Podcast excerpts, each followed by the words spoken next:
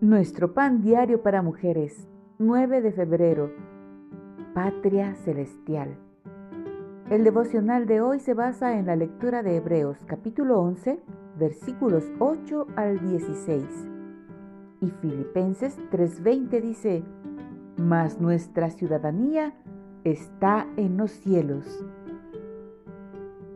Una tarde cuando era jovencita, mi mejor amiga y yo salimos a andar a caballo.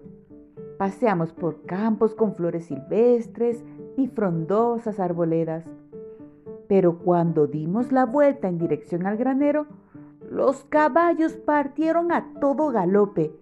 Sabían que era hora de comer y estaban ansiosos por llegar. Como creyentes en Cristo, nuestro verdadero hogar es el cielo. Sin embargo, a veces estamos aferradas al aquí y el ahora. Nos encantan las buenas dádivas de Dios, el matrimonio, los hijos, los nietos, los viajes, las profesiones, los amigos. Al mismo tiempo, la Biblia nos desafía a centrarnos en las cosas de arriba, las cuales pueden incluir los beneficios invisibles del cielo, la presencia permanente de Dios, el reposo perpetuo y una herencia eterna. Hace poco leí, los creyentes desean la herencia celestial y cuando más sólida es la fe, más ferviente es el deseo.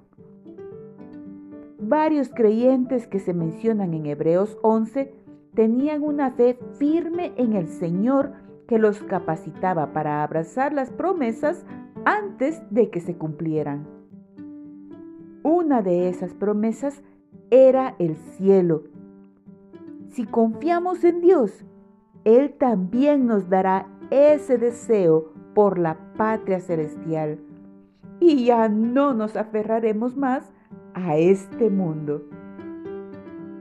Señor, espero con ansia mi hogar celestial. Para el creyente, el cielo es sinónimo de hogar.